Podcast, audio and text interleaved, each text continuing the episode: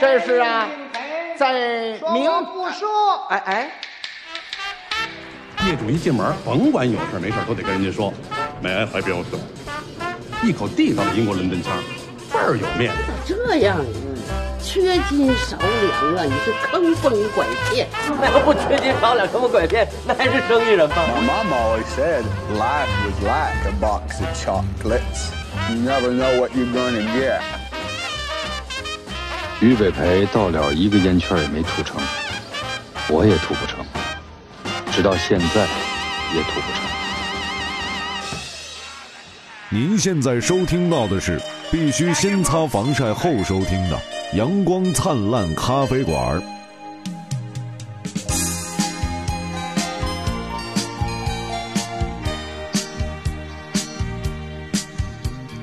每次走过这间咖啡屋，忍不住慢下了脚步。你我初次相识在这里，揭开了相约的序幕。今天你不再是座上客。哎，各位朋友，大家好，这里是阳光灿烂咖啡馆，我是你们的老朋友张尼玛。我是你们的新朋友，是新朋友吗？哎新朋友名儿都不配有 吗？你能不能艾把德名儿明说出来？的朋友，也是艾德明的朋友，艾德民，艾艾德明，爱谁谁的朋友，对对对，哎哎大名这字是。但是可可能有细心的朋友已经发现了啊，就今天我们的节目 呢，声音特别好听，对啊，，也可能也可能没有细心的朋友。 不是。当然，如果你没有发现，你就转回去听一下山山山东那期， 就是要喝蒙去山东那期节 目，那个音质我跟你讲已经掉跌入谷底了那。怨谁？你说那怨谁吧？其实是怨我，当然从这个节目一开始就怨我，哎因为我不肯给这个节目一个很好 的呃这个收听环境啊，但是从今天起，就一切都发生了改变。哎因为我我们们去斥斥巨资，去去斥去斥，斥巨 资呃 pay a lot of 我 money 以为你要，to 说 buy a new machine，哎，就买买了一个新设备。哇，老牛了，真的，真的啊！所以今天我们的这个电台哎迎来了二点零时代，二点零是是不不是直接进四点零了？我觉得，是？金丝，咱跨度很大步子不易迈得过大啊！对，确实作为一个免费收听，为大家免费收听的节目，不不能这么思考问题，你不能认为这个东西是免费的，哎就它就要可以刺哎够坏，你知道吧？ 你不能说就是我在马路上，然后我向别人赠送一些食品，是这个食品就可以让你拉 肚子，是吧？因为是免费的，所以你吃拉了活该，不能这样，对不对？对也但是从今天开始，一切就发生了改变。一一定不会拉肚子所。以就在我们的音质急剧飞跃的今 天，飞跃式上跳我，们要跟大家聊聊咖 啡，对不对？你说你转折点，你必须聊点和电台有关系的东西，对对对，不对，特别有关系所以我们今天。就要所以跟你大家那个新台标就是画的腰子，我觉得特别合适。 我台标上各位朋友，那是一个咖啡豆， 那是咖啡 bean。但是所有人见了都说腰子，然后啊有一个而人嗯且确实也贴题，因为咱们经常聊下三路。 啊，是一个走肾的节目。哎，走肾，但是这个这个有一个人给我起了个名字，我还挺喜欢的。哎他说这个叫太极 肾，太极肾，太 屈肾，哎，肾不用翻译一下吗？太极。他就说这个腰子是像一个太极的形状拼在一起的。哎我知道对，而且那个黑中有白，白中有黑，所以以后我们节目的吉祥物就是肾大老虎，好不好？ tiger，对太极肾啊，我哎觉得挺好，挺好，挺好。今天跟大家聊聊咖啡豆，哎啊，咖啡， 什么咖啡豆又聊咖啡呃，咖啡啊，因为最近有一个新闻，说这个有一个叫性性嗯性不是爱咖啡，呃不 是什么玩意儿？你看是不是这块儿又得剪？不用现在音质这么高， 哎你，特别容易被那个发 现。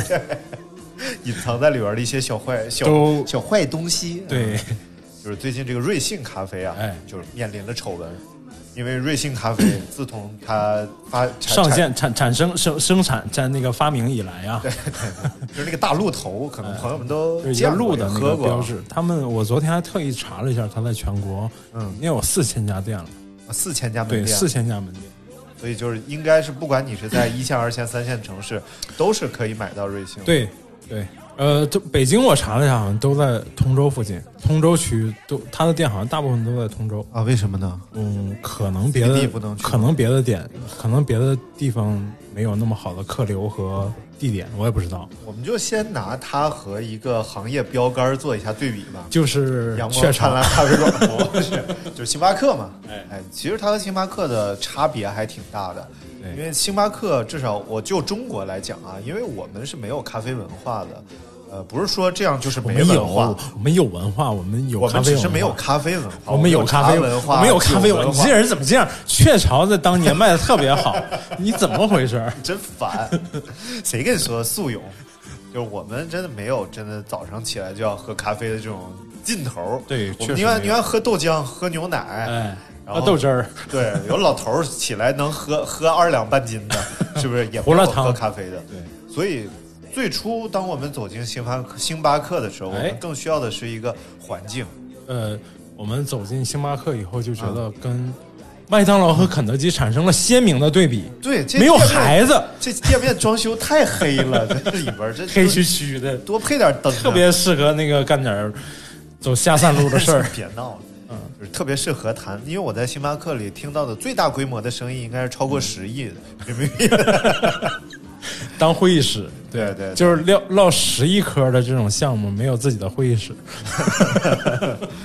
所以呃我觉得就是在星巴克，我们可能对环境的诉求是更大的，然后但是对咖啡呢，它只是一个补充咖啡因的场景吧。对啊，呃，实实际上就是咖星巴克呢，是真的是就是对咖啡文化在全球的推广起到了重大巨大的作用。 Starbucks is a very important cave in the 哎呀， global 你 哎 network 咖啡什么玩意哎儿？对对。然后当初的这个呃，就是他的第一家店应该是在西雅图啊西雅图哎，西雅图，哎，对哎，，西雅图那个有个电影啥呀 叫《西雅西雅图不相信东京爱上西雅图》，是不是？啊，是啊，是啊，吗？北京爱上西雅图， 对对 对呀妈，呀汤唯和那谁， 整东京去了。 东京，啊 阿里嘎多东京有点儿，东京有点儿 热。嗯嗯然后呢，呃当时的这个就是新咖啡文化的这个叫精品咖啡文化的这个浪潮，最早也是从西雅图开始的。什么叫精品咖啡文化浪在这个之前呀、就是我每次说到这段吧，都要从奈塞尼格比亚开始说起。 啊 OK，没有，它当然是莫呃，就好多传说的对咖啡的传说，啊就是说这个咖啡是牧羊人发现啊、在埃塞俄比亚的牧羊人发现这个羊吃了咖啡果子之后满地打滚嘛。然后后来呢，对这个这是其中的一个比较大家流传最广的一个传说，当然当然它有很多很多的传说啊。然后后来它就由阿拉伯商人穿过地中海带到欧啊洲，把这种饮料，然后。在意大利呃兴盛，然后在整个欧洲成为一种贵族的这种咖啡之路饮品哎， 贵啊贵族丝绸之 路，咖啡之贵路族。饮品，对对，但是它在每个地方产生了不同的反应，就是啊尤其是到了美有国之后，些人喝完就打滚，有些人喝完蹦， 什么有玩些意人儿？喝完倒立，产生了不一样的反就应。是你现在，我我的意思是说，你有时候，比如你如果你呃有机会去什么土耳其，你会喝到土耳其咖啡。那你跟我去土耳其吗？ 你要不要跟我去浪漫土耳其？ 然后还有东京和巴 黎。 我一我听你这么唱，一点都不想去了。然后再去意大意大利呢，又有有它不一样的这个咖啡。咱们现在喝到的，比如说星巴克这种咖啡，都属于意大利传播过来的啊意式咖啡对意式咖啡。但是就是为什么要讲这一段呢？是因为这个咖啡文化传到美国之后，它变得比较粗犷，啊就是美国人做商业会做得非常好。就是他当时是在雀巢之前就已经把这个咖啡的这个这个经济价值做到非常高了。就是当时是非洲产咖啡豆，但后来呢，殖民者就把这个咖发现咖啡可以赚钱，嗯，就把这个咖啡带到了南美洲。所以目前就是全世界产咖啡最多的地方就在巴西。然后巴西就是当时就是因为殖民文化把，而且发现咖呃巴西是一个适合种咖啡的地方， OK 然后就把咖啡带到了巴西去，然后巴西就成了一个就是当时的这个资本家们压榨的一个对象，就是咖啡农玩命的种种咖啡，其实从他们手里的收购价是非常便宜的因。为我看过一个故事，不是咖啡，哎是是巧克力，而且哎，这个可可豆和咖啡豆有亲缘关系吗？有有，当然有啊，它就是是近亲应该是从应该是从就是咖啡咖啡里提取啊啊啊啊！应这该样是啊，我我我不知道啊，哎哎，我查一下 啊，因为我看了有一个故事，也是在非洲嘛，哎然后有有一个他们会有很多什么西方殖民者，就在那个地方，嗯嗯现在不是殖民者了，就是西方人在就是商业开垦嘛大他们片做种事可可对田，然后让这对嗯个当地的农民去帮他们种这个可可豆，然后种完之后就成批量的拉走，但是加工是不在当地加工的啊对因为对当对地缺乏一些设备嘛，然后当他们拉回去加工，然后就有记者呢，最终就把这个巧克力带回到了非洲，嗯，然后就让这个做可可豆的人，在种可可豆的人尝尝，对，结果这个人哭了，他说原来我种的是这种 我没东西吃过这东西。对对，其实现在也这样，就是很多这个，包括尤其所以是咱种们咖啡豆嗯的人其实不喝咖啡，不喝咖啡，对，呃尤其是比如说咱们那个有一段时间，云南产的咖啡就是品质上不是很高，而且大家就是其实星巴克和雀巢都采购云南的大量从云南云采小购豆，云云南小粒咖啡所谓的嗯啊，是因为当地人根本就不知道怎么喝咖啡，也不好好喝咖啡，对也对不好好烘咖啡，所以他们对咖啡没有概念，也不知道咖啡背后有巨大的这个市场价值和附加值，嗯所以他们只只就是提供了自己的最基本的劳动，挣到了最少最少的钱。 OK，但大量的这个咖啡的价呃，咖啡的价值是被后面的后面的几个产业链上的人赚到的啊。然后 所谓就是说这个精品精品咖啡的运动，就是从美美国人开始呃，就是应该是二战二战的时候，二战结束之后，这个美国人呢，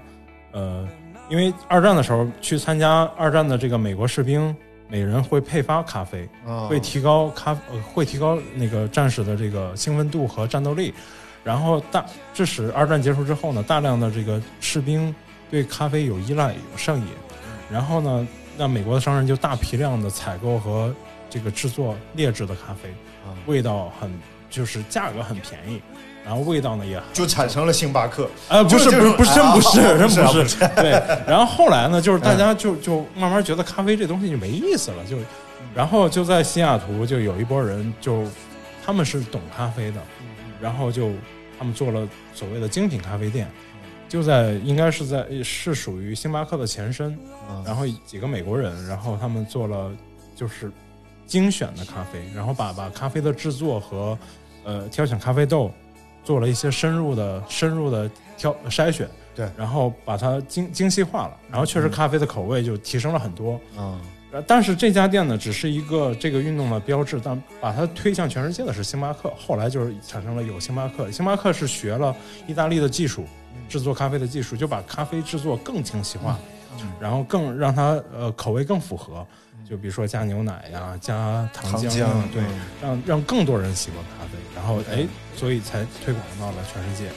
所以如果你在星巴克喝的是像加了牛奶啊，或者加了糖浆、加了奶盖、加了这种东西的咖啡的话，可能味嗯严道格不意错。严格意义上说，他们都属于叫咖啡饮品，而不是一杯纯的咖啡。对，就像就像那个乳饮料和牛奶的区别。哎，对对对对对。就乳饮料可能就是很，它允许它不含有牛奶对的，或者是呃牛奶比例在多少以下。对，但是牛奶就得是你，想说舒化奶是不是？舒化奶你是最喜热你最 喜欢舒化奶，嗯，然后我们今天聊的是这个瑞幸瑞幸，嗯性瑞爱幸呃就瑞和瑞幸啊， 瑞幸就和星巴克差别很大，因为它是支持我们先不谈它后来的发生的问题嗯啊，它是呃喝咖啡为基础的一家门店，就是说你来这儿的唯一目的就是要拿走一杯咖啡。所以它全全部都是外卖嘛，它有有堂食的部分吗？就可呃，以有坐在那些儿啊店有，有些店有，嗯，但是它大量的店都是这种外卖店，嗯，因为我是在很多活动上，比如说车展呐、然后比如说一些什么展会啊，都会看到它有布布置的展台，嗯对基本上就过去拿了一杯对就对走对，对对，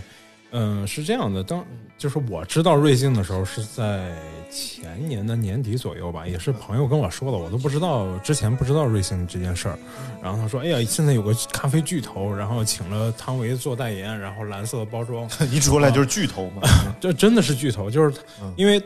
说这些朋友跟我介绍的时候都没有说咖跟瑞幸跟咖啡相关的东西，就是跟味道相关的东西，而是都是跟金融啊、资本啊相关的东西。就是说他融了多少钱，然后那个开了多少多少家店，我们家楼底下已经开了一个了，都是听到这种消息。然后我当时是其实是挺嗤之以鼻的，因为我说这个有这个。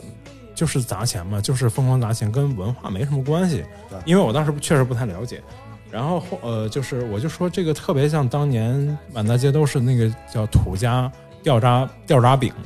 两块钱一个，满大街都是，你有印象吗？就是哦我咱们知道小我时候吃过对，两块钱一个，叫扎真饼的。对，但是那个好像一年之内就全部关掉了，全部就满大，你现在就看不到那个店那个饼店了。对，因为对你不知道吃它就什么玩意儿，对，因为当时也是一种这种营销的方式，感觉就是，我觉得他们首先就对这种东西没有一个从心理上敬畏它的这种感觉。你没你你，这个意思是什么意思呢？就是说，当你不认真的去考虑和思考它怎么往前发展，而只关心它一下子就拿到多少钱， 能规挣模能和利润对，只只想这个东西的时候，你是不会把它做好的，这很难把它做好。所以其实就是它存在一个明显的短板，就是其实它的口味上确实是不大好。你啊说瑞幸是吧？对对对，虽然虽然它和星巴克比，可能就是半斤八八两，并没有比星巴克更嗯对差是，对但也没有比星巴克更好。对，呃，实际上就是，但是后来我的我的那个想法改变了。我当时最初的时候，我是真的是有点嗤之以鼻的，因为因为鼻炎犯了。 后来当你的鼻炎恢复了，就好多了。哎，就确实不嗤之以鼻了。然后那个后来我的一个咖啡圈的一个朋友，他是主要卖设备的，啊，他就说说瑞幸如果再开能坚持一到两年，嗯，那就成了。而且它是一个中国资本做的，就是一个中国的公司在经营的一个。但我们后来看来看到资料，当然知道是它是在在美国上市嘛，它吸美国的资本，然后在中国做企业。对对，当然我我是有一种狭隘的这种民族性，我就觉得那那太好了，对吧？为凭什么让星巴克把我们的这些钱全都掏走呢对？对吧？然后 然后他就说，而且我又想到了一个问题，就是说他的对标竞争对手是星巴克。其实他在很多他的就是包括他的宣传里也好，可能在在江湖上大家传传的也是也也好，就是说他的直接竞标对手是星巴克，为什么呢？是因为他要做这种差异化的市场。怎么做差异化市场呢？星巴克是你可以一做做一天，你当回事也没有人来制止你，只要你消费了就行。没错甚至有的你可能不消费，在那儿坐着也没有人来管你。对你主要是但是拍照就可以了。他只是需要你，呃，他就是提供了这样一个环境和平台，然后让让自己的这个品牌的价值在这儿有所体现。但是很多星巴克的店是开在这种就是小公司聚集区的，小公司里没有茶水间，然后这些文员们或者白领们是需要一杯咖啡来提神的。他就他就发现了这一点，然后他也发现星巴克在中国做的有这么一个小 bug，但是你中国的体量、经济体量太大了，你这样一个小 bug 就够足以成支撑一个公司能这样生存下去。嗯 然后我后来想到，也除除了这种狭隘的民族民族感以外，就是说我希望能能让一个中国公司挣到一大笔钱，而且做一个咖啡跟咖啡文化相关的，因为虽然前期它不讲究所谓的咖啡文化的推广，可能可能我们看到的不多啊，可能它也讲究了，但是我嗯们对对看到的比较少。但是我觉得让每让更多人喝到比较价格优惠的咖啡不是一件坏事儿。觉得，我觉得我对他整个这个套路的理解啊，哎就是他先用很低廉的价格打开市场，嗯，所做的事呢，其实是他在投喂所有还没有对咖啡因上瘾的人，对，然后他再用这种低廉的价格，然后让你产生成瘾性，产生对依赖感，对，然后其实从而扩大市对场。咖啡本身，呃，就是咱昨天一起看了那个视频，你不是发给我了，我也看了那个那个人写的一个，就是嗯他是从经济的对角对度来对讲，，但呃但我不觉得，我首先我觉得咖啡呃星巴克能做成，瑞幸也一样有它做成的可能性，对啊、只是它需要更多的时间，而且呃，之所以现在它有点败了的这种感觉，是因为它确实走了一步不应该走的棋，我觉得，比如说就就做做假这种事情。做了不应该做的事儿，对对，对，其实你如果，嗯当然这个可能肯定他们有他们自己的考虑啊，但是我我也是就想了另一件事情，就是说。嗯还是一个就是从根儿上想的一个问题没想对，从根儿上想，从从肾上想，对。 然后就是你你还是在觉得要挣快钱啊啊没，错要要要去走这种偏激的这种路线，我觉得现在就是很糟糕的一件事是，大家还在信仰所谓互联网思维。嗯，就是你拿这个事情，你现在还在觉得，就是首先我先以这种呃用户量的扩大为基础，然后我要花钱，我要砸进去，然后当这个用户量扩大到足够大，大家都依赖我们的时候，我们再从而有变现的方式呢。对其实现在这个它不合理了，什么事儿？可以再从小处入手了，你对可以攻那些更小的点，然后再把它展开。他可能背后还是牵扯到他们要换取更大的资金量，比如说到了交房租的时候，这个每个店交房租都是应该是这个店最大的挑费，包括养一些员工，这种正规企业，它的人力的投入肯定是很大的，就是他他之所以走要走这步棋，也是因为估计有可能是它因为它的现金流可能断了，如果不再去进行融资的话，它可能就走不下去了。哎呀哎呀哎呀，行了，好了，太沉重了，太哎沉重，不了是，还还有哎轻松一点，轻 松一点。就是哎我因因此而想到了一个东西，就是想到了就是之前看的那些日本日本的那些匠人啊啊！啊、就是成几百年为了自己喜欢的一件事儿，而就是不惜一切代价把它做好。比如说就是就是那种刀匠，嗯、刀匠铺，然后他们就觉得。 就是他对他对这种刀匠最大的这种这种荣耀是说，孙子带了爷爷的剑回来修一下，啊啊孙子带了爷爷从这儿打的一口一一把刀或者一把剑过来修一下，然后这是对他们最大的荣耀，而不是我今今天买了一把刀，明天再来买一把刀，说我想再换一把刀，这对他们来说是种耻辱，是因为他们会想你我上一把可能做的不够好，对 啊、是很多事事情是需要，呃，时间的积积淀和沉沉淀的，哎，对，其实有时候确实，我觉得现在我们这个快消品时代，确实让东西变得不像东西了。对，我昨天看了一个电影叫《鞋匠人生》，嗯，是一个美国片儿吧。然后反正整个电影情节挺一般的，嗯然后但是呢，它的设定其实极好玩儿。然后大概是这样一个设定啊，就是说有一个呃一个小孩儿哎，然后他呢，他父亲是个鞋匠，嗯然后他理所应当他就成为了一个鞋匠， 但是他父亲在他成长的过程当中突然就消失了，嗯这个人就不见了，然后有了第三者，啊，不是，啊就不就是是吗听我跟你讲，然后后来给他留下一个缝纫机，哎然后这个缝纫机就一直放在他们家的地窖里边儿，因为这个是手动的缝纫机他们哦，有就是那电个动的修鞋的那个，嘎哒哒哒嘎对哒对哒哒，对对，对哎，就是那玩意哎，儿。好，但是他们家是有电动缝纫机，嗯嗯，所以他就不用那玩意儿，明白然后就一直成长成长，可能都三十多岁了，嗯然后他爸也没回来，他妈已经老了，在家里边每天待着，然后突然有一天呢，来了一个黑人，嗯啊，是个坏蛋，啊，不是说黑人是坏蛋，是这个坏蛋是个黑人，嗯哎然后来了这儿就让他修一双鞋，然后说、哦，我晚上就要来取，嗯你怎么怎么着，嗯然后他说好吧，然后他就给他修修修，结果砰一下，他那个机器烧坏了，嗯，就电动的电动那个缝纫机坏烧了坏了，嗯他没办法，因为晚晚上要交工啊，嗯，然后只好拿着这双鞋就到地下室里边找这个旧的缝纫机哎，来修，然后咔嗒嗒嗒修好了，他给这个鞋换底嘛，换完底之后我就上来，然后坐在那儿等他，结果一直到打烊，这个人也没来，嗯，然后他就看了看外边，就偷偷的，因为这双鞋很漂亮，嗯，他就想自己试一下，嗯嗯啊他就把鞋脚穿到这双鞋里去，结果砰一下，他就发现他变成这个黑人了。嗯嗯，然后他一下吓疯了，你知 道吧？啊，这怎么回事？然后赶紧脱了，然后又回来了，哎，然后又穿上，又变了，又脱了，又回来了。然后他又找了一一双鞋穿上，没反应。嗯他还想，哦，是通过控制变量 法，他发现是缝纫机的事情啊。哦然后他就用这个缝纫机又砸了一下，于是他就发现了这个秘密。哦，嗯，啊，太好玩了！啊穿谁的鞋就变就变成成谁？嗯，然后他就把他店里边积积压了好多鞋都嗯又都查穿了一遍，嗯然后就发现了很多不同人的人生啊，嗯人就生这样。其实设定很好玩啊嗯，但是这个导演拍的有点俗 了，就是还是想出去跟漂亮妞儿亲个嘴儿啊。哎这挺好的，什么叫什么名儿来着？鞋匠人啊，生，好的好的，回去搜一大下，家大家大家可以看。哎，但是我通过这个电影，我就是有一个非常深的感触是什么呢？嗯就是他们真的在给一双特别漂亮的鞋换鞋底。啊，就是在我来看，我这个鞋再漂亮，对。我无非就是当它穿的破了之后，我买双同款回来。对对对，现在已经很难见到大街上啊有修鞋的人了。然后他们是真，而且换完的鞋底啊，哎真的比原来的鞋还好看。他会选一个特别漂亮的花纹的鞋底，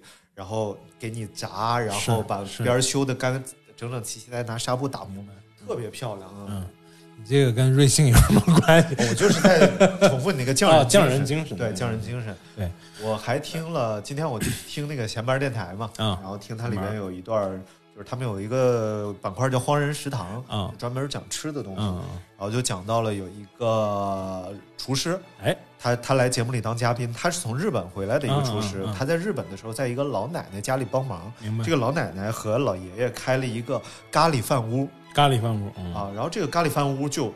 咖喱饭 only，只有咖喱饭，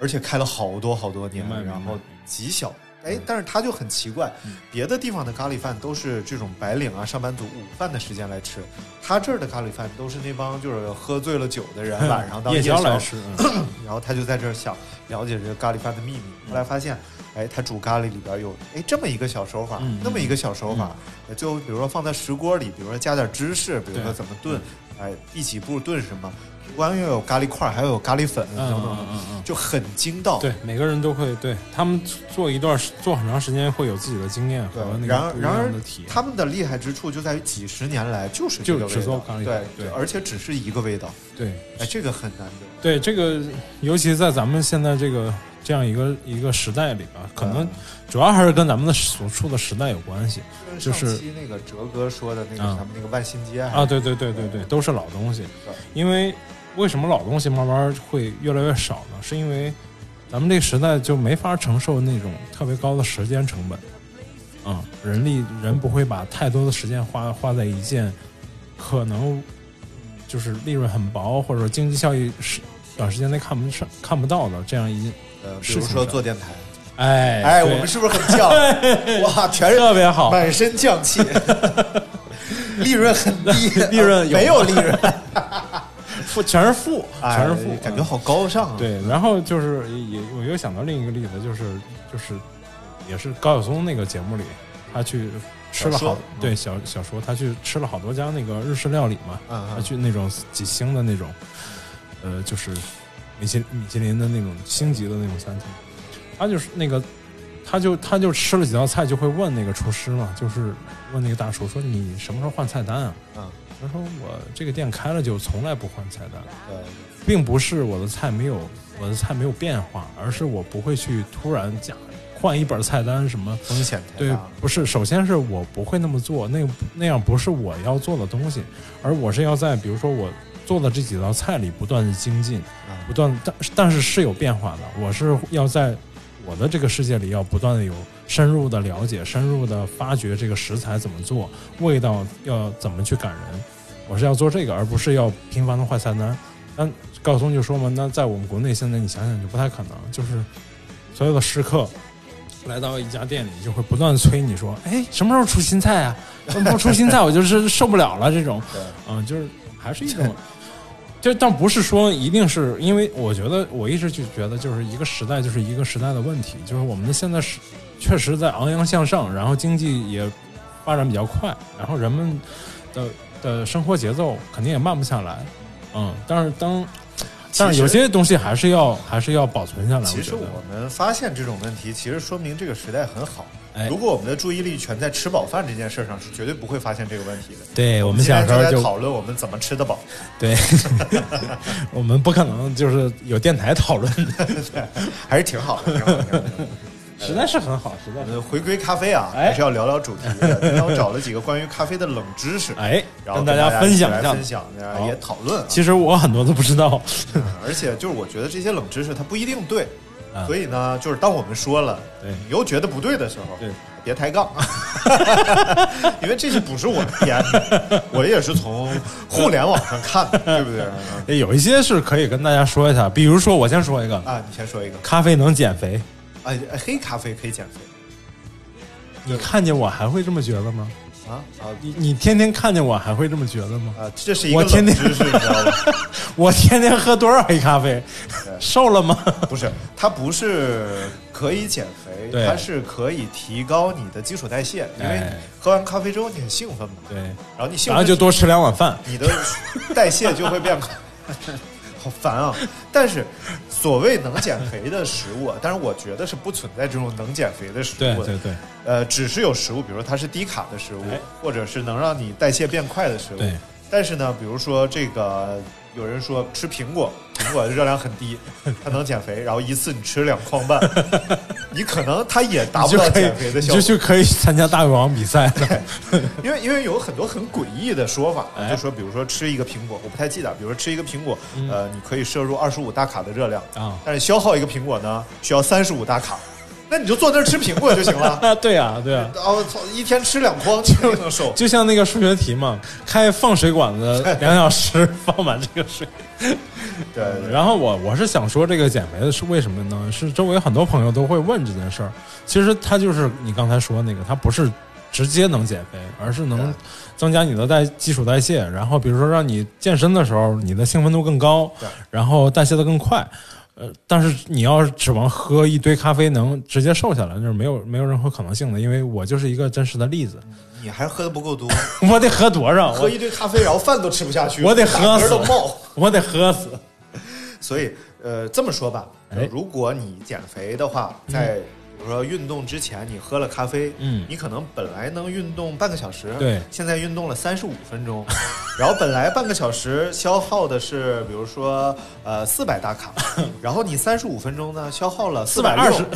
四四百六啊，这样是这样通过这样的方式，然后它算了提高了你的新陈代谢率，啊算了，还是听这么一说，还是别喝咖啡了， 就就多了那么点儿打卡，晚上一宿没睡着觉，嗯第二天又多吃两碗饭。来，我们说下一个啊，哎下一个挺逗的，说这个咖啡喝多了能让人产生幻觉， 你幻觉过吗？比如说一堆小人儿，就那个突然你看我看见我特漂 亮，并没有，我觉得这个挺逗的啊嗯，这个就这是个有点太不是，但是实际上这个，嗯，他他这是基本上是在说咖啡能让你兴奋，或者说嗯啊，但是这个确实是。呃，有这种效果，但没有到幻觉那个那那个地步。我觉我觉得是这样的，如果你喝纯咖啡因，然哦后，现在淘宝上有咖啡卖那个咖啡因片儿了，提取片。啊，他们叫什么？就是在健身领域有一个东西叫氮泵，嗯，然后你听着氮泵，你感觉里边感觉就像毒品。 不不是不是，它是你感觉它像一个什么什么农药、化肥之类的，因为它含氮嘛，是吧 哦 哦氮泵。哦然后说这个东西啊，会提升你的尿素肌肉泵 感，哦哦哦，明白然后了，泵感就是你那肌肉咣咣你在那蹦，你知道吗？ 那是真置换了，那是。然后后来我就研究了这东西，它并没有什么氮什么的，它主要成分就是咖啡因， 哦哦就是明白了吃了这个纯咖啡因让你怎么怎么样。就让你置换了。但是这个东西就有一个问题，就是什么呢？就是当你产生依赖之后，你不吃它，你就感觉运动不尽兴。对，然后并且你还会失眠、心悸、烦躁，对对因为它是纯咖啡因。对这个东西不能碰，这个东西实际上是不能不能随便乱碰的，它对对有一定的这种化学化学。哎，搞不清楚了，反正不要乱动了，就喝点咖啡得了。尤其是健身运动的人，我觉得啊，如果你选择吃一点像什么蛋白粉啊、肌酸啊这种，嗯呃，公认无害的毒品的话，我觉得是没什么问题的。但是那些什么，我听说有好多还有减肥的那种东西，它叫蓝魔、红魔，其实就是咖啡因片儿，啊嗯它会让你吃完之后巨兴奋无比，明白明白然后就是在运动表现上，其实就是兴奋剂。明白明白，所以你千万不要碰，就是尿检呈阳性。这就这就和那个好多健身他人他们会用药，不是好多，有些健身的人他们会用 药，说话注意点，说就是谁呢？？嗯就打那个叫什么什么玩玩意儿，反正是打完之后你那个肌肉咵就就会猛嗯猛特别猛，就少林足球嘛。但是并不是说这东西你就产生依赖了。哎，你今天用药了，然后练成这样，明天你没用药，你就感觉没练好。对，就是哎心理上崩七龙珠》里头那个仙豆， 贝吉塔不吃它就变不成超级赛亚人，哎对对然后他就一度非要吃那个仙豆变成超级赛亚人哎，他自己能力不行，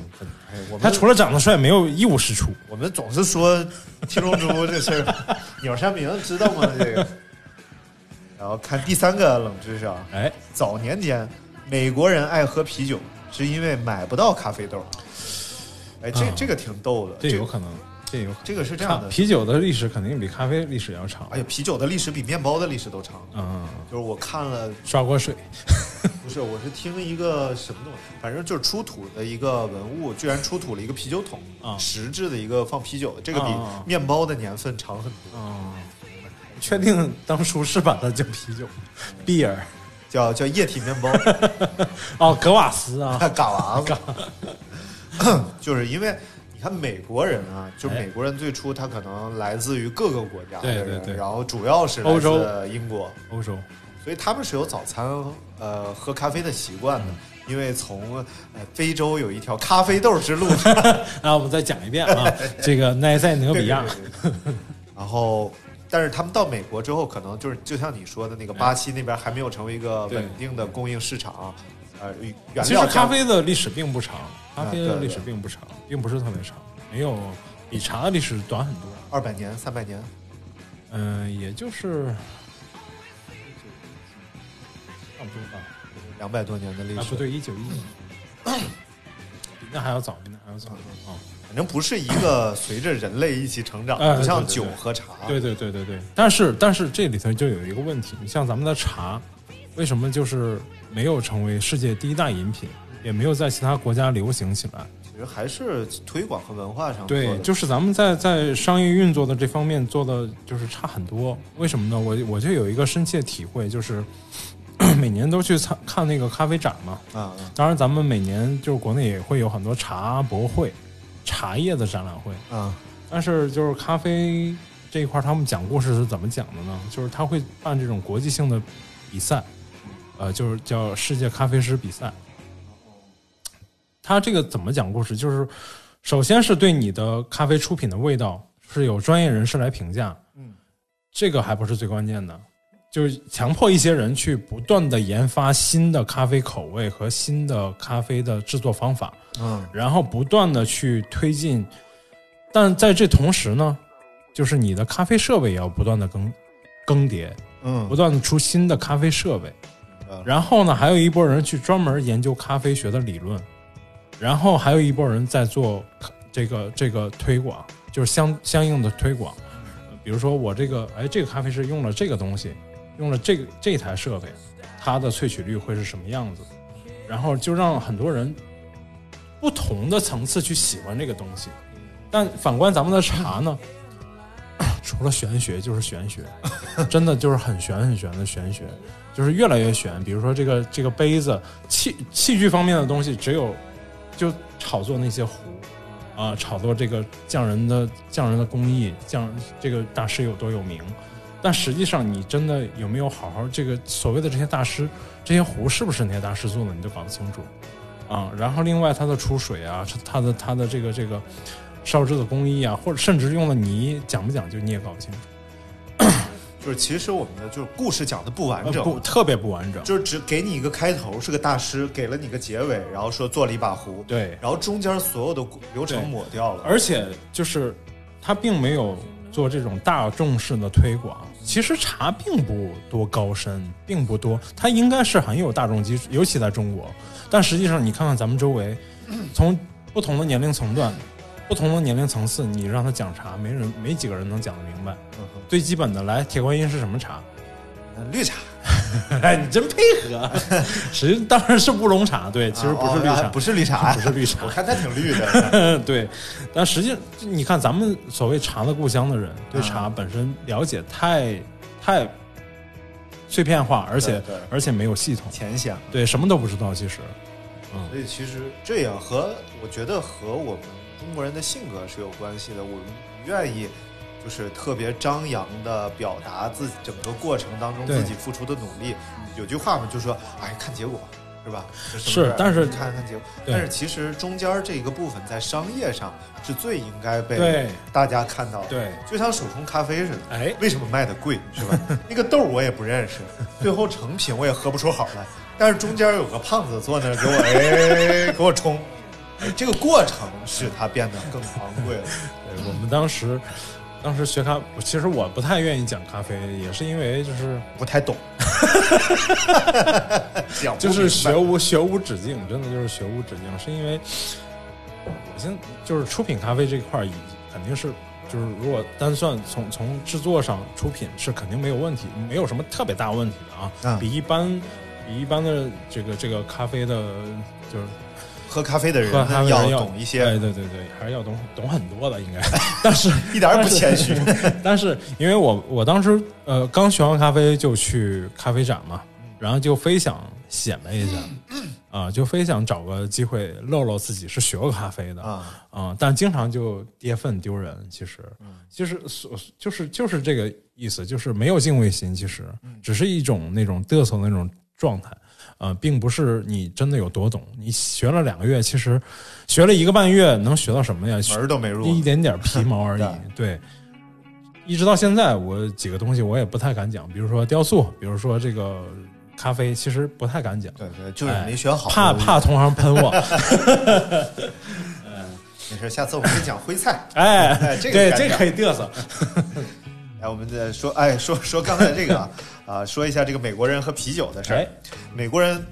一度啊，早餐就着啤酒吃，哎而不是喝咖啡，因为他们从呃来美国之前肯定是早餐咖啡啊、嗯嗯面包啊等等等等。但是呢，到美国之后发现这个咖啡更贵，哎，而且但是啤酒产量大，比咖啡便宜很多，然后又可以过瘾，所以在那个时代呢，呃，可能有钱燕你也京买不了燕京就在那个时代，在美国特别流 行大绿棒啊子。哎，不，但是你别说燕京，好嗯像青岛是一个挺世界的一个啤酒。是的，我在很多就是那种挺老的好莱坞电影里边会看到有青岛的广告。是的，啊，是的，嗯，青岛是因为当初是跟德国人有关系的嘛，哦就是 OK 青岛啤酒。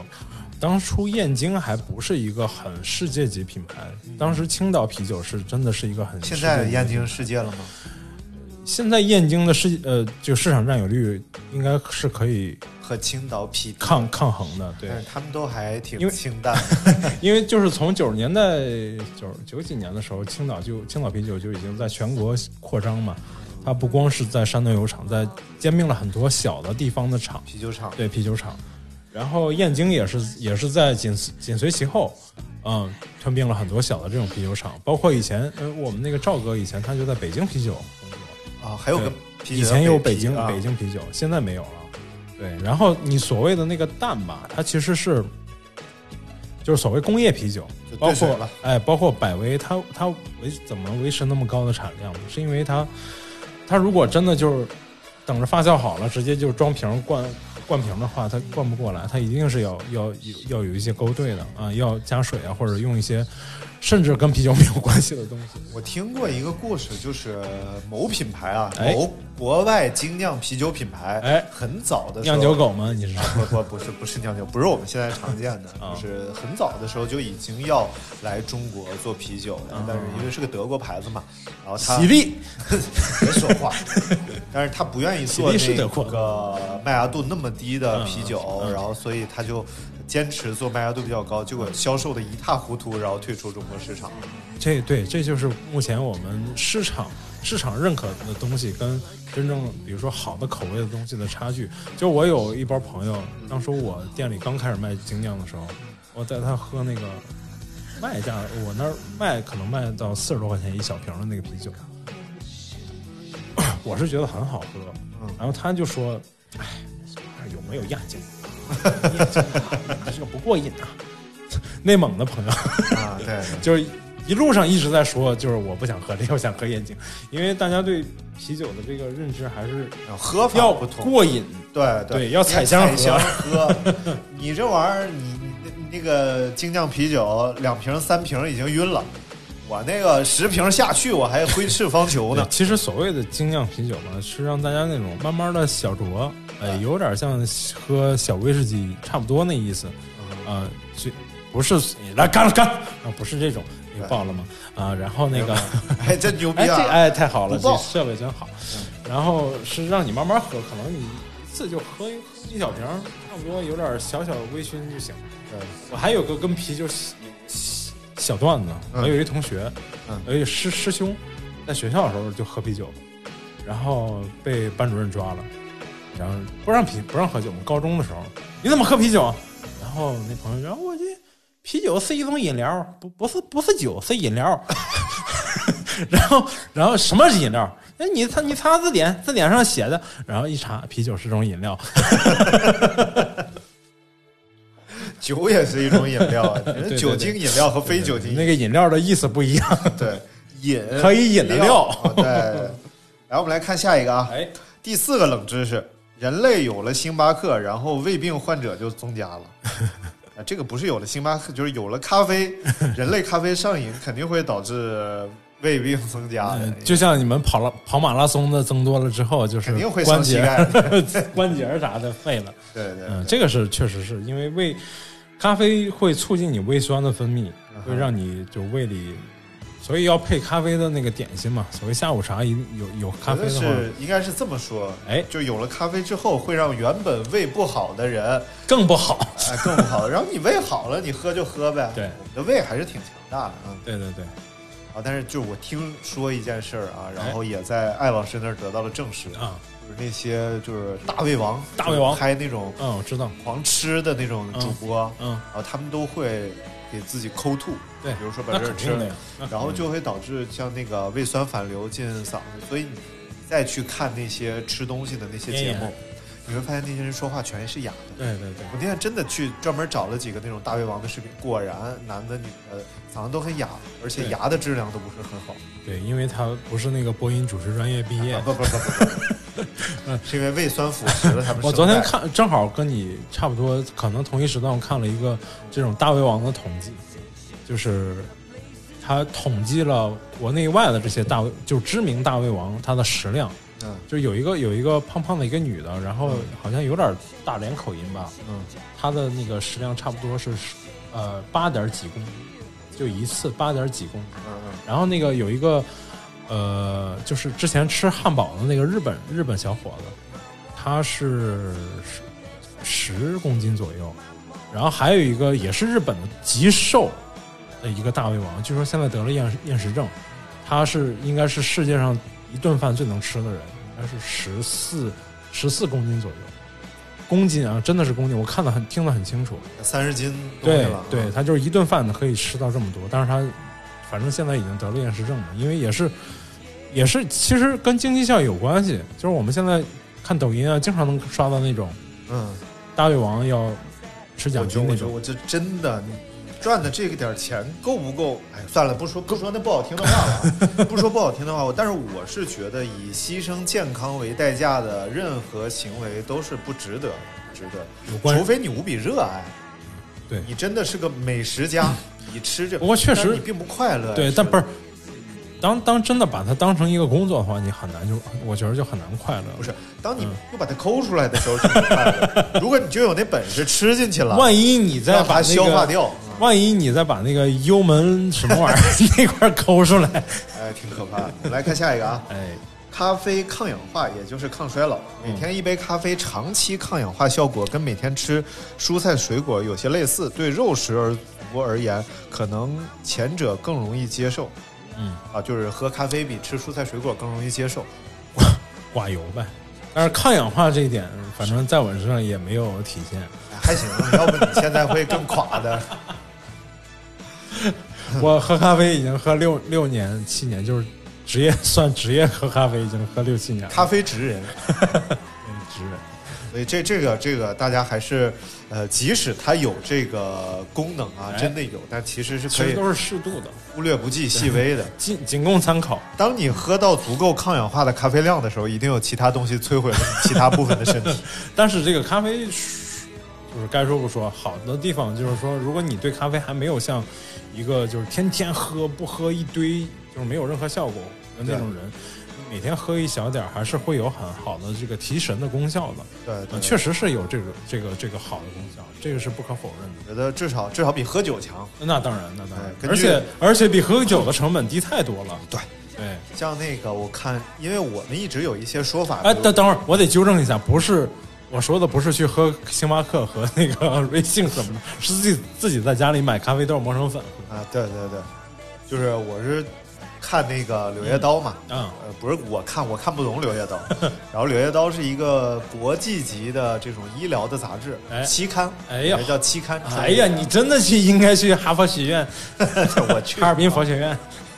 然后这个期刊呢，他就讲他很权威，嗯就是应该是世界顶级权威了。明白啊，他说酒精这个东西，因为我们有很多说法是，比如说你喝少喝一点小儿酌没事儿，对对身体而且好哎少喝一点儿血液循环好啊什么的、啊，或者喝啤酒没事儿，别喝白酒就行了对。其实酒精就是只要沾就是强致癌，而且只要沾就是不好的。但是我们不能否认的是，酒精在有些时候确实会给我们带来无比的快乐， 是吧？所以刚聊完酒，啊，对对对对对对。什么玩意儿？尤其你那些破事儿，但是咖啡， 有一位朋友说说你这故事讲三遍了都不一样。我这仔细想了想， 因为三个时间段的你也不一样啊。不是，就没有特别吹牛的部分 的。如果有的话，我可能吹错了。但是这个故事真实度还比较没，确实没有特别吹牛的部分，而是每次吹的牛都不 一样。 没有细化，就可能我每次讲了不一样的细节，然后但是这些细节都发生了。下次我讲讲一个全本儿的，每一个细节都在里面。全本可能得讲 三期。来看下一个啊，这个美国每天平均消费四亿杯咖啡，哎呦，就是美国就是人均一杯半，人均一杯一点二，因为美国一共三亿人嘛啊，，对，三亿人啊、每人均一天一杯多一点儿。其实你这么肯定是有人会喝很多很多，有些人是不喝，对但是人均下来就是四亿杯咖啡。所以美国人才会觉得中国市场存量很大，然后所以这才个把也是资对本的催，这个也是对的。投其实入中中国人的这个吸吸纳外国东吸纳外来东西的这个这个能力是很强的。变嗯甜糖没所以有咖我啡，啊，对。 然后就是咱们昨天看那个段子，呃，我看了昨天你给我发那新闻之后，我又不要玩这根 线，一会儿再拽掉了。我我又看了很多相关的那个信息，嗯是很多人在在昨天去抢购瑞幸，啊！对对，对然后是除了他们是除了因为可能觉得瑞幸可能马上要要不行了之外，因为他们有券儿，哎，还有一个还这两个是其中两个主要原因，但还有一个也是因为他们因为瑞幸而喜开始喜欢喝咖啡了，而开始喜欢开始比如说对周围的，呃比如说公司楼下的这家店有一定的依赖了，呃，产产生了好感。其实我觉得这个反倒是好事儿，是嗯我，而且我觉得就是什么东西打开了你的味蕾，可能你会很认可这种味道。对对就是即使可能普世的价值觉得瑞幸的味道一般，但是你是因为瑞幸开始喝咖啡，实际就像你的第一个女人，可能呃啊哎哎，你说吧，哎，第第一个女人，哎她她可能她可能他可能就被你吓来坏我们来了，之后看就下一个再也吧不理你 了，哎。然后那个，但实际上说到瑞幸的这个味道，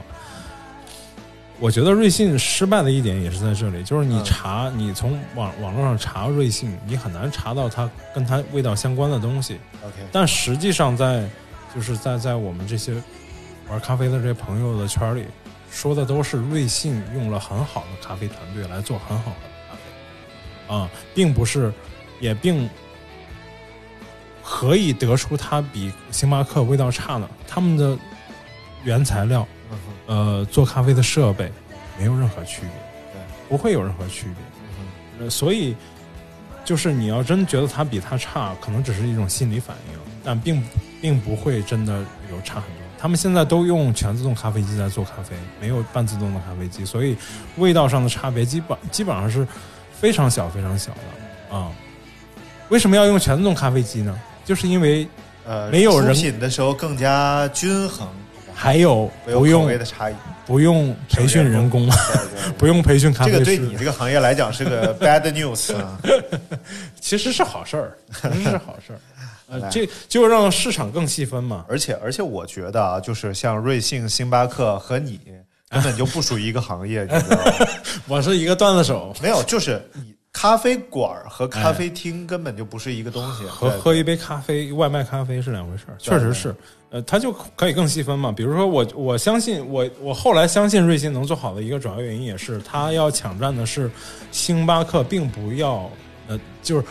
星巴克并不擅长的那一部分。对呃，星巴克擅长的是当会室，或者说他他以前也有一部分擅长的，就是说大部分人早上来要打包一杯带走，或者中午来或者间歇呃休息的时候来打包一杯带走，但它的价格又那么高，嗯那瑞幸就把价格打下来，让大家都带走，就做这个只带走的这这一部分，然后剩下爱泡咖啡馆的就应该来来我你们这种种咖啡我们这馆种咖啡馆儿对来对，呃做所一以做星巴克是要灭亡 的，都都都其实都有自己的都有市场自己受众。对因为咖啡这东西吧，就像上回哲哥说，哎这个就像啥果儿一样， 是嘛呢？叫凤茧游人。哎封建游人因为我看了一个那个 BBC 的纪录片儿，嗯讲英国美食的，我应该已经提过很多次 了。就你好几个段子都说一次了。哎，极极无聊的一个纪录片儿，你知道，居然有一个美食嗯纪录片儿，让我看着完全不想点点什么吃，你知道吧？然后因为英国真的没有美食，然后他有一集就讲咖啡，然后讲咖啡，他们居然有一个行业是上门给你冲咖啡，啊然后他自己带着豆儿以及所有设备，你只要提供水和暖壶就行了。然后他就到你家来，甚至有的可能带一个小炉子，自己在这做水，然后一个巨复杂，就像科研仪器似的、嗯哦明白明白。然后过来滴滴答答给你弄上一萃取一杯萃取一杯咖咖啡，然后你拿在手里一喝啊，delicious，、哦然后他哦 thank you，然后设备的味儿扛着走了。哇，我觉得，然后巨贵，啊然后居然就真的这个行业可以存活下来，嗯，是是是，就他就是觉已得经这国家多热爱细咖啡分的，细分的。但是实际上，英国人喝咖啡，这么说吧，就是有一个简单的统计，比如说现在的这个，就是我们这个行业里都认可的，这叫世界咖啡师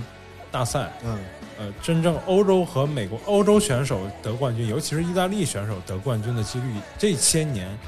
得到好名次的几率并不高，甚至是呃日本人、嗯对对，呃，台湾人、韩国人，这几这几届都有这这几个亚洲人比地区较的擅长干更精到的事儿。对，而且就是呃亚洲在，尤其是日本啊、韩国啊，包括台湾地区，咱们中国台湾地区，对咖啡的这种热爱和痴迷已经不亚于呃欧洲和美洲的这些国家，其实啊，尤其是把它精精细化的这一块儿，但是我觉得有一点嗯啊，就是我们一定要对 咖啡啊有一个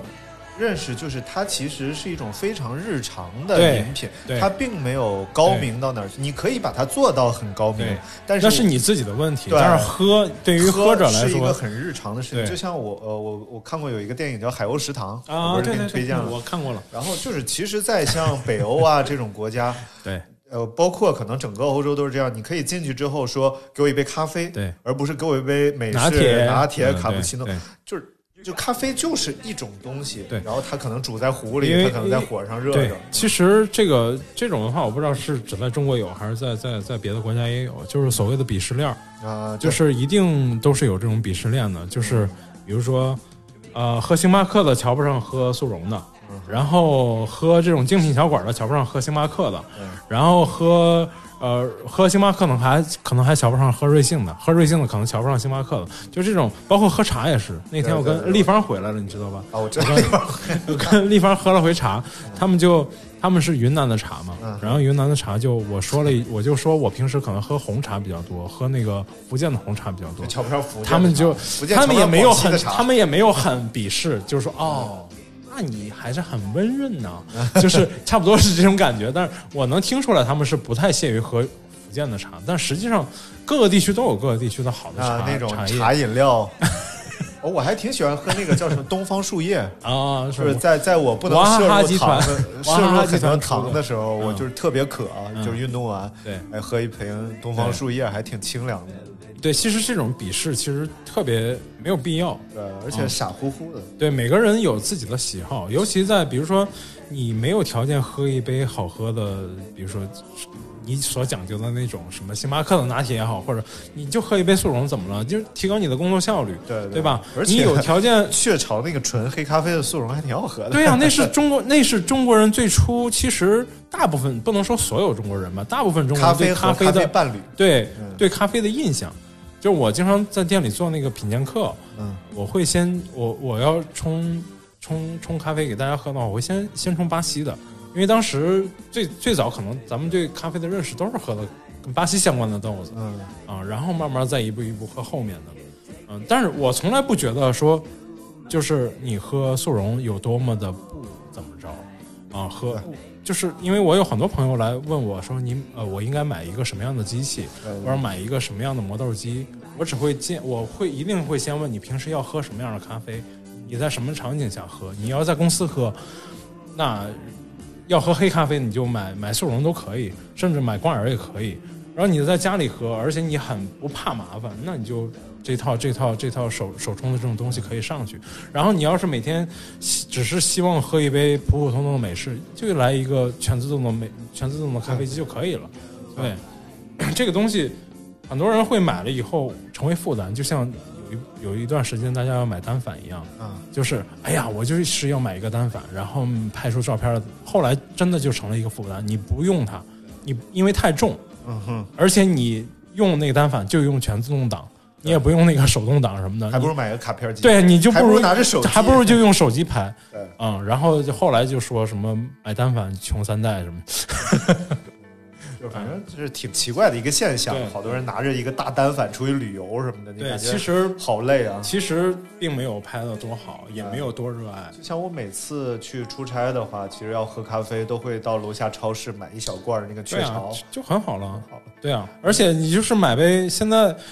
麦当劳、肯德基的咖啡，好像会员卡就六块钱一杯，四五块钱一杯，甚至还有有的一一块钱一杯。我前一段嗯看了一个纪录片儿，嗯，好像也是 BBC 拍的，拍的宫崎骏，嗯，宫崎骏退休了嘛，嗯，然后退休之后，他就在离原来工作室大概几百米的地方，嗯，又搞一个工作室，就是他假退休，你知道吗？ 就自己扬言我退休了，然后哎呀好闲啊，我在他那边找一个不是退休工作室，对，哎，然后又开始做一些就是呃他不屑呃之前不屑于做的事儿，哎就是本来他是一定要手绘各种稿，嗯嗯嗯后来他觉得。嘖还想接触一下电脑电脑绘图啊嗯什么的，就搞一堆年轻人来嗯帮他画一些小东西，他自己画特别详细的稿，然后嗯你们拿电脑给我实现，嗯然后年轻人都很崩溃，你知道 吗？因为他要求又高，嗯而且明白他是把细节全部都画到了，然后让你在电脑上实 现，而不是你来创作。你直接在画 在电脑上画一个就行了，实际上。然后，嗯呃，他就，但是他会叫这个呃，就是受呃采访他的人啊什么到家里来，他有一个专门的咖啡吧台。嗯你看到宫崎骏他其实就是重度咖啡依赖者，嗯嗯但是这样一个可能喝了几十年咖啡的日本老头儿，他嗯怎么喝咖啡啊？也是手冲，哎，但是你看他整个过程就极其随意，嗯然后就是真的就是就像日常你炒个鸡蛋一样，明白？桌上放个杯子，然后对每个杯子呃有一个那个那个那个叫什么放绿纸的那个东嗯西，嗯嗯，那个上壶就是分享，呃，就是绿壶啊，然后他就从在火上放了一个大铝暖壶，啊然后那边儿呜水开了，他就拎起来这个大铝暖壶，啊然后就开始往里往里倒，边倒啊呼然后放在这杯啊，说对这杯可能淡一点儿，然后呼 反正就就这么一堆粉，对然后夸给大家一实分际享上它就应该是这种感觉的。我看过最夸夸张的一个图片，就是一个应该是兰州拉面，我看到那个图片上那个信息大概是这样的：一个兰州拉面馆的那个厨师拿着瓦暖瓶在在做手冲，嗯对就是那个水壶。不是，还不是带把儿的那个，就是啊咱们平时喝水的那个暖暖瓶，暖瓶啊在 做手冲。这个东西你要非要强调它是，当然这个这个最初这个东西之所以有魅力，也是、嗯确实是因为它有一定的仪式感，然后有每个人。呃，你用心的做和随意的做的味道是会有很大差异的，精细化的做和非常散漫的做确实会有很大差异。但是每个人的确实每个人选择是不一样的，状态也不一样，你何必去要求别人都要走你那一条路才是对的呢？对吧？呃所以给大家一个建议，就是日常自己在家喝自己想要喝的咖啡，如果不想喝也就拉倒了。如果着急不用非得着急要补充点咖啡因 呢，然后就可以到星巴克、到瑞幸去拿一杯。干嘛？麦当劳、肯德基、啊麦黑当劳咖啡都可以了，没问题，都都可以了啊如很又便宜又好喝。然后如果说你想喝一点味道不错的呢，就是找一些小馆 儿，有人会在那儿站着，撅着屁股给你冲的那种咖啡馆 儿，可能味道还不错。撅着屁股冲的吧台得多矮？然后，如果想品尝到一点风味儿呢，就找一些自己在制作咖啡豆儿的咖啡哎馆，自己烘咖啡豆儿，比如说阳光灿烂 咖啡馆。 哎，这才是主题，是不是？ 真心机婊。呃，好了，哎那今天的节目就跟大家分享了很多有关咖啡的事儿。对，然他后欢也欢迎来吐槽。对对，主要就是想跟大家说的，咖啡没有那么高深，哎对咖啡就是就是一日杯常的就是一杯喝的，和啤酒、饮料、矿泉水都是一样的，花生、瓜子儿、小食品实际上都是可可以造以这成。样。对，最后借用一句郭德纲的名言：哎，吃着大蒜喝咖啡，秋水共长天一色。那我就说一个周立波说的，嗯，他是他是吃大蒜的，我是喝咖啡 的呀。哎好，那今天节目就到这儿，感谢大家收听我们阳光灿烂咖啡馆二点零时代的第一哎，期二点零时代也欢迎大家在各大平台关注、留言、评论我们的节目。好了，感谢大家收听，我们下次再见，拜拜。拜拜。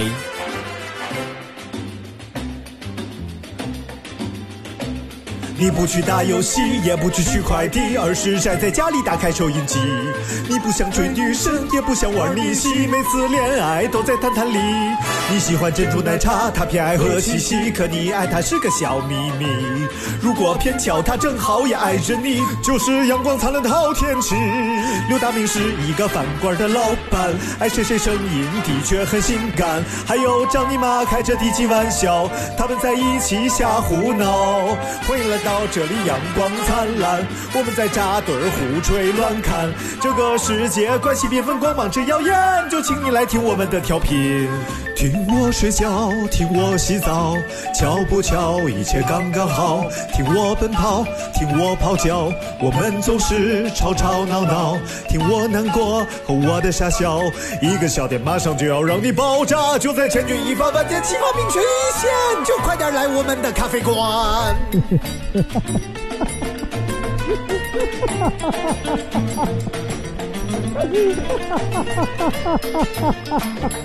你别躲那么远，我不是东怀念，没资格站在食物链的最顶端。可是你要喝一杯，找我就一定对，我有最醇香的咖啡。不管是哥伦比亚还是山野家，或者一杯拿铁一杯摩卡。如果你不嫌弃大明的发型很差，他可以拉出一朵大菊花。刘大明是一个饭馆的老板，爱谁谁声音的确很性感。还有张姨妈开着低级玩笑，他们在一起瞎胡闹。欢迎来到这里，阳光灿烂，我们在扎堆儿胡吹乱侃。这个世界关系缤纷，光芒之耀眼，就请你来听我们的调频。我们的节目稀奇古怪一塌糊涂，就专门戳你古怪的笑点，棒棒。